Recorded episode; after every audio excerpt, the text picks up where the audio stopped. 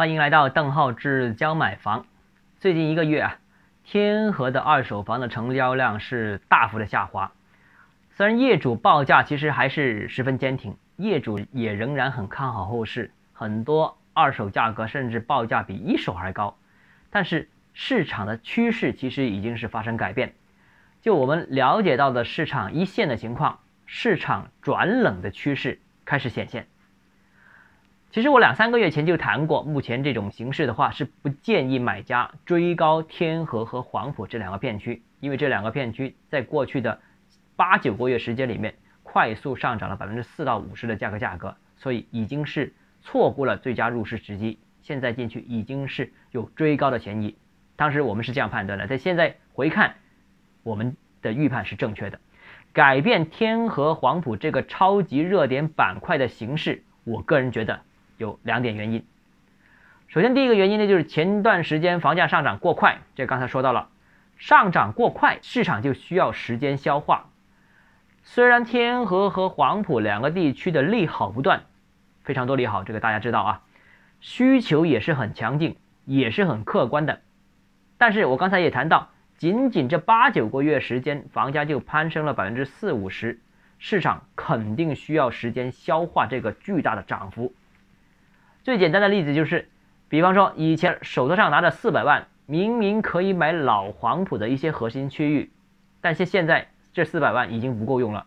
快速上涨的房价让一大批本来拿着钱可以购买这个区域的买家，现在变成了他们买不起了。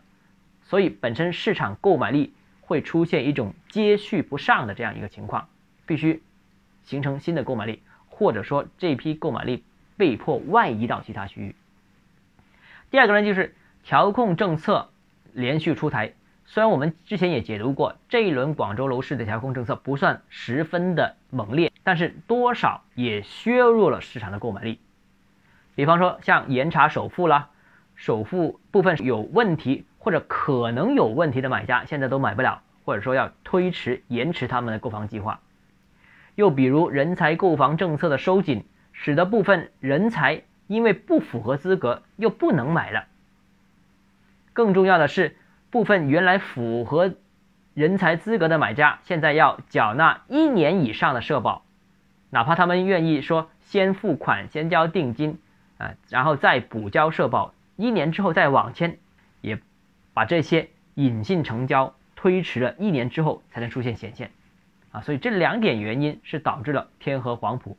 这个市场转冷的很关键一个原原因。那预测一下后市啊，天河黄埔呢，我相信呢，这个由于这两个区域还是很核心，题材还是很多，所以呢，这两个区域虽然价格涨了这么多，但是想价格回调跌下去可能性是不大的。但是另外一方面也要看到，这两个区域短期之内再次出现爆发的可能性已经非常非常小了。天河是广州的城市的核心，黄埔计划三年。拆迁六十六条村，这些都是一些巨大的利好，都会释放巨大的购房需求。那再加上两地楼市供应稀少的这样一个基本情况，所以呢，两个区域想降价是十分困难的。但再来一波房价爆发，无论是市场的承受能力、承接能力，还是政府的意愿，我觉得都不太支持这个结果。维持现状一段时间，恐怕是。大概率事件，所以谨慎应对未来的天河黄埔的房价，现在可能已经到达了一个阶段性的瓶颈的位置。